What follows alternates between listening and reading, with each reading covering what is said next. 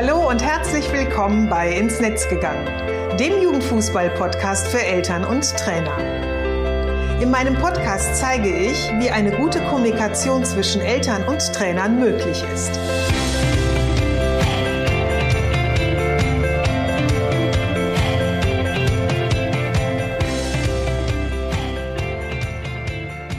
Ich bin Susanne Amar und ich gebe Tipps und Impulse, wie Trainer eine wertvolle Beziehung zu den Eltern ihrer Spieler aufbauen können. Dabei spreche ich über Themen, die Eltern beschäftigen, wenn ihr Kind Fußball spielt. Gerne auch mal gemeinsam mit interessanten Gesprächspartnern aus der Fußballwelt, um Dinge aus den verschiedenen Blickwinkeln zu betrachten. Ja, hallo, heute bin ich mal wieder alleine unterwegs und ähm, ich komme auch schon sofort zum Thema, weil ich ganz gerne das Thema meines letzten Blogartikels aufgreifen möchte. Ich habe das Thema deswegen gewählt, weil ich in Workshops, Vorträgen oder auch in Gesprächen mit Trainern, Jugendleitern oder Verantwortlichen in Vereinen ähm, schnell mal die Frage gestellt bekomme, sag mal, hm, wie kriege ich es denn hin, auch kritische Themen mit Eltern zu besprechen. Und ähm, ja, dadurch, dass ich gemerkt habe, dass das eben einfach so ein immer wiederkehrendes äh, Thema ist, habe ich mich dazu entschlossen, daraus eben eine Episode zu machen für meinen Podcast.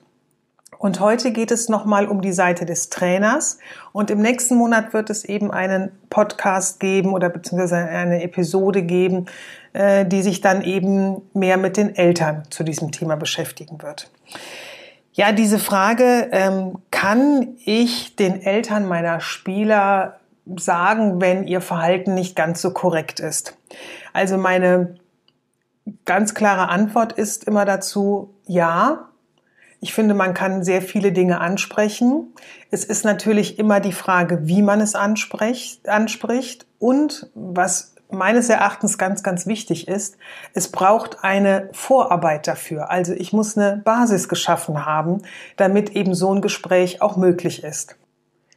Als erstes kann es helfen, sich zu überlegen, wieso reagiert ein Elternteil so, wie es gerade reagiert. Beispielsweise der Vater oder die Mutter die, ähm, ja, ich sag mal so ein bisschen erregt, erzürnt nach einem Spiel auf ähm, euch Trainer oder auf dich als Trainer zugelaufen kommt, weil ihr Sohn oder ihre Tochter ihres Erachtens nach zu früh ausgewechselt wurde über, oder überhaupt ausgewechselt wurde, ähm, ist dann immer so ein bisschen zu überlegen, ja, woher kommt das denn einfach?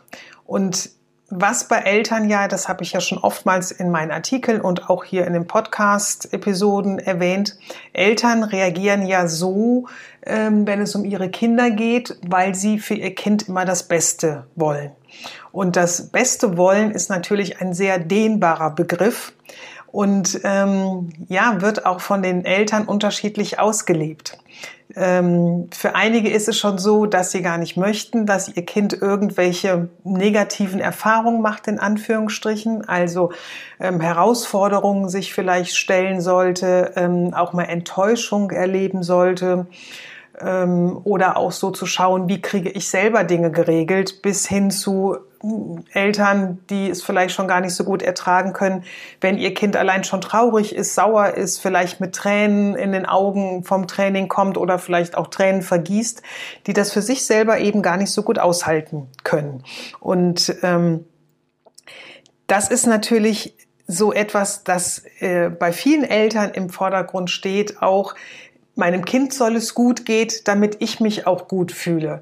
Denn viele Eltern sind mit ihren Kindern doch sehr symbiotisch verbunden und ähm, ich habe äh, das schon mal erwähnt, äh, so wie äh, dass viele Kinder auch so der verlängerte Arm der Eltern sind. Also wenn es diesem Arm nicht gut geht, wenn der irgendetwas hat, dann ähm, spüren das Eltern eben auch schon oftmals so auf der körperlichen Ebene und möchten natürlich, dass es ihrem Kind genauso wie, dass es ihnen selber wieder gut geht. Und ähm, ja, tun dann eben das, von dem sie glauben, was eben richtig ist, um dieses Bedürfnis wiederherzustellen, dass wir uns alle wohlfühlen. Auch wenn bei uns der Fußball Sport Nummer eins in unserer Gesellschaft ist, bedeutet das aber nicht gleichzeitig, dass wir alle ähm, uns ganz gut im Fußball allgemein beziehungsweise im Kinder- und Jugendfußball auskennen. Also wenn jetzt mein Sohn oder meine Tochter sich im äh, Fußballverein anmelden möchte, ist das meistens ja erstmal der Impuls, weil sie oder er eben diesen Sport irgendwie ganz interessant findet. Oder aber, wenn wir so im Kinderfußball damit beginnen, ist es ja oftmals ähm, der Freund oder die Freundin, die dort schon spielen oder sich auch anmelden wollen und dass man das dann gemeinsam macht. Das bedeutet aber nur nicht, dass die Eltern der Spieler und Spielerin, die sich anmelden, ganz genau wissen, was bedeutet denn jetzt nun der Kinder- und Jugendfußball für mich?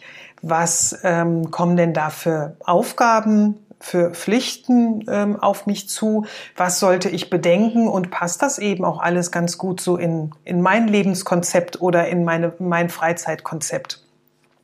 Und daher ist es ähm, sehr häufig so, dass Eltern oder einige Eltern eben recht wenig Ahnung vom Fußball haben und gar nicht so richtig wissen, was denn äh, da auf sie zukommt, wenn ihr Kind sich im Fußballverein äh, anmelden möchte. Und ähm, damit kommen wir wieder so ein bisschen so zu diesem ersten Punkt zurück, dass wenn ich wenig Ahnung von etwas habe, ähm, dann ist es natürlich ganz schwierig, ähm, dass ich mich entsprechend in diesem Kontext verhalte. Also, was ich damit sagen will, ist, wenn ähm, der Vater oder die Mutter jetzt im Grunde äh, wenig Ahnung hat, dass es dieses Auswechseln im Spiel gibt, wenn ich nochmal das Beispiel von eben aufgreife und dass eben dieses, äh, ja, dass es einen Grund gibt, warum der Spieler oder die Spielerin ausgewechselt wird, dass es vielleicht auch so ein Rotationsprinzip sein könnte dann ist erstmal so dieser erste Impuls, oh, mein Kind ist jetzt nicht mehr im Spiel, ich sehe schon, wie irgendwie die Mundwinkel nach unten gehen, der, der oder sie ist jetzt irgendwie sauer, dass sie raus muss. Und ich finde das als Elternteil ganz doof und werde natürlich dann ähm, äh, erstmal das Gespräch mit dem Trainer suchen, warum, weshalb das denn jetzt nun sein muss. Wenn ich aber letztendlich weiß, dass das ganz normal in Anführungsstrichen ist im Kinder- und Jugendfußball, dann kann ich damit natürlich ganz anders umgehen und kann es eben halt auch als etwas sehen, was eben in diesen, zu dem Sport dazugehört. Also bei mir war ähm, beispielsweise so ein Thema, was ich die ersten Jahre oder das erste ersten anderthalb Jahre so mit mir rumgeschleppt habe, war die Tatsache, ähm, dass ich nicht verstanden habe, weshalb wir immer ähm, eine halbe Stunde oder dreiviertel Stunde vor Spielbeginn am Fußballplatz sein sollten mich hat das eben einfach oftmals sehr zeitlich gestresst und ehrlich gesagt auch genervt. Und ich habe das ähm, gar nicht so richtig nachvollziehen können, bis der Trainer mir natürlich ähm, irgendwann mal auf einem Elternabend erklärt hat, nachdem ich dann auch nochmal so gefragt habe, ich würde es ja gar nicht verstehen, ähm, dass er erklärt hat, wieso er diese halbe, dreiviertel Stunde vorher braucht. Nämlich, es müssen sich alle erstmal in der Kabine umziehen, es müssen alle Fußballschuhe geschnürt sein, die Stutzen angezogen sein. Und ähm, je nach Alter, wenn wir im Kinderbereich äh, bleiben, sind sie ja oftmals auch so ein Stück weit jünger, brauchen sie vielleicht auch einen Moment, um sich so ein bisschen zu fusseln und zu sortieren, dass ihnen klar ist, jetzt geht es hier gleich ums Spiel. Sind die Spieler und Spielerinnen älter, geht es ja auch nochmal darum, so eine kleine Taktikansprache zu halten und eben da noch mal ein bisschen äh, sich auszutauschen beziehungsweise dann eben halt auch äh, warm zu machen, ne? eben sich ein bisschen einzuspielen. Also war zum Beispiel bei mir so ein Thema, was ich überhaupt nicht nachvollziehen konnte, weil ich es einfach nicht wusste. Also könnte hier schon so eine Basisinformation für Eltern ganz hilfreich sein. Also das könnte äh, so aussehen, dass beispielsweise im Erstkontakt mit den Eltern, also wenn Eltern eben das erste Mal äh, zum Training kommen, zum Probetraining mit ihrem Kind, dass es da schon so ein Informationsblatt gibt, wo eben die wichtigsten, ähm, ja, ich sag mal, Fakten, die dir als Trainer wichtig sind oder die auch dem Verein allgemein wichtig sind und sich eben ähm, um den Jugendfußball und Kinderfußball drehen, da auf einer Seite zusammengefasst sind, so dass derjenige einfach schon weiß, aha, okay, also wenn ich jetzt mein Kind hier im Verein anmelde, dann bedeutet das einfach, dass es ähm, regelmäßig am Training teilnehmen sollte, aus den und den Gründen, dass es am Wochenende Spiele gibt, die äh, beispielsweise auch mal je nach Jugend ähm, auch sehr früh am Morgen sein könnten. Also zum Beispiel E- und F-Jugend spielen ja gerne eben samstags morgens auch schon um neun auf irgendwelchen Plätzen. Und wenn es da noch ein Auswärtsspiel ist, kann es dann schon mal sein, dass ich auch samstags um sieben Uhr aufstehen muss, damit ich um halb neun dann eben an einem Fußballplatz stehen soll. Und, und, und. Also diese quasi wichtigsten Grundinformationen, die den Sport ausmachen, beispielsweise da schon mal ähm, zusammenzufassen und ähm, interessierten Eltern somit direkt an die Hand zu geben. Andere Möglichkeit wäre eben halt auch, oder zusätzliche Möglichkeit würde ich fast schon sagen, wäre diese ganzen Basisinformationen direkt auch auf die Homepage eines Vereins zu stellen und eben daraus so eine Elternseite machen. Damit hättet ihr eben halt auch ähm, oder würdet ihr Eltern eben schon signalisieren, hallo, wir sehen, dass ihr diejenigen seid, die eure Kinder hier bei uns im Verein anmelden. Euch würden wir auch ganz gerne ansprechen und begrüßen. Und das ist schon mal so eine ganz gute Basis, damit das Gegenüber das Gefühl bekommt, ah, hier, ich werde gesehen, ich werde wahrgenommen, was schon mal ähm, ja ein Grundbaustein einer guten Kommunikation ist. Was ebenfalls sehr hilfreich ist, ist sein Trainingskonzept transparent darzustellen.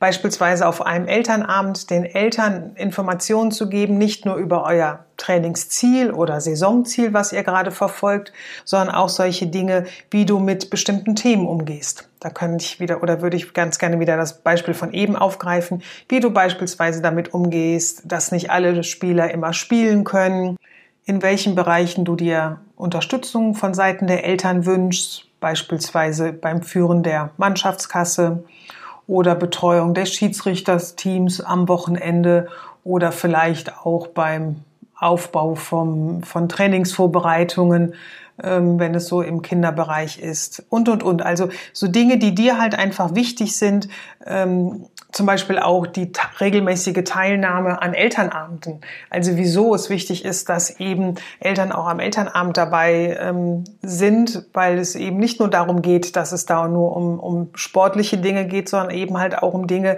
die dann eben so diese ganze Mannschaftsgemeinschaft ähm, angeht. Und zu der Mannschaft zähle ich dann eben nicht nur die Spieler und den Trainer oder das Trainerteam dazu, sondern eben halt auch die Eltern. Wenn möglich, versucht Gespräche mit Eltern nicht unbedingt nach ähm, Abpfiff des Spieles äh, zu besprechen. Also was ich damit sagen möchte, versucht immer so ein bisschen Zeit zwischen dem, ähm, ja, zwischen der Situation, die vielleicht vorgefallen ist oder die jetzt eben Eltern emotional beschäftigen und dem Gespräch ähm, zu schaffen, damit sich so die Gemüter, ich sag mal vielleicht sogar auch auf beiden Seiten so ein bisschen beruhigen können oder vielleicht auch schon beruhigt haben. Denn ähm, es ist halt einfach so im Gespräch zwischen Eltern und Trainern trifft immer die Emotionsseite der Eltern auf die ja, Sachseite oder Sachebene der Trainer, weil wie ich ja schon am Anfang gesagt habe, bei den Eltern geht es eben immer um ihr Kind und da ähm, reagieren sie einfach emotional. Das ist ein ganz, ganz normales Verhalten. Also da wirklich komplett objektiv zu bleiben, das ist schon wirklich sehr, sehr schwer. Und ähm, ja, bei euch Trainern geht es natürlich viel mehr um das, ähm, um die ganze Mannschaft und ähm, ihr seht immer dieses, dieses große Ganze und es geht eben um den Fußball. Also das ist so ein bisschen äh, mein Tipp, da vielleicht äh, ein klein wenig Abstand allen zu geben aus ähm, vielleicht einer aktuellen Situation heraus. Und ähm, was ich immer empfehlen kann, ist, dass äh, wenn man ein Gespräch geführt hat und dann eben halt auch Dinge miteinander ähm, entschieden hat oder beratschlagt hat und ähm, sich dann wieder zum nächsten Gespräch verabreden möchte, dass man dieses Gespräch zeitlich wirklich terminiert und sagt, okay, mm, lasst uns einfach noch mal in drei Wochen zusammensitzen.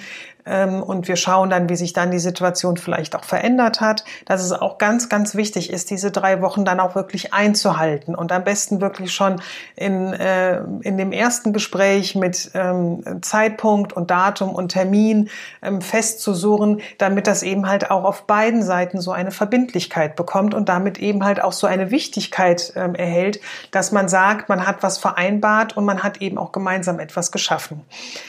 Also das ähm, ist auch immer so ein ganz guter Schritt, um dem anderen auch zu signalisieren, mir ist das letztendlich auch so wichtig, ähm, was wir hier besprechen oder was du auch gesagt hast oder das Thema ist mir wichtig und ich bekomme das halt auch mit, dass, dass, ähm, dass wir da einfach auch dranbleiben. mit Informationen und daraus geschaffener Akzeptanz und auch Verständnis für die, für die Sache oder für die Situation macht ihr den ersten Schritt ähm, und schafft eine Basis, um mit den Eltern einen Dialog auf Augenhöhe führen zu können. So, jetzt sind wir auch schon am Ende meiner Episode und äh, wie immer gibt es nochmal so quasi drei ja, Tipps, die ich euch ganz gerne zusammenfassen möchte. Ähm, ja, der erste Tipp ist eben zu überlegen, warum handeln Eltern so, wie sie handeln, also so ein bisschen sich in die Rolle der Eltern zu versetzen. Das zweite ist, ähm, so im Hinterkopf zu haben, nicht alle Eltern ähm, wissen quasi alles über den Kinder- und Jugendfußball. Also im Umkehrschluss, es gibt eben Eltern, die nicht so viel Ahnung davon haben und die da einfach nochmal so an die Hand genommen werden müssen, damit sie so ein bisschen wissen, in welche Materie ja, begeben sie sich mit ihrem Kind hinein. Und der dritte Aspekt ist, macht eure Arbeit transparent, erklärt den Eltern, wieso bestimmte Dinge so sein sollten oder auch müssen in bestimmten Situationen, damit sie halt einfach ein Verständnis dafür haben. Ich wünsche euch ganz, ganz viel Spaß beim Umsetzen und wie immer, seid geduldig mit euch und mit den Eltern, da es ja jetzt so die ersten Schritte sind, die man in diese Richtung geht. Und da kann es eben sein, genauso wie ihr das ja aus dem Training kennt, dass ähm, ja vielleicht der ein oder andere Spieler ähm, schneller schon eine neue äh, Trainingseinheit umsetzen kann als der andere und der eine braucht vielleicht noch eine zusätzliche Erklärung, damit es besser klappt. Und äh, im ersten Spiel funktioniert es vielleicht noch nicht ganz so gut, im zweiten dann dafür schon umso besser. Und ähm, ja, genauso ist es eben halt auch äh, in der Kommunikation mit Eltern. Sollte euch die Episode gefallen haben, ihr das Thema spannend finden, ihr jemanden kennen, von dem ihr sagt, boah, das wäre total toll, wenn der das jetzt auch hören würde, dann würde ich mich darüber freuen, wenn ihr meinen Podcast weiterempfehlt oder teilt. Den Link zum Artikel verlinke ich euch auch nochmal in den Show Notes.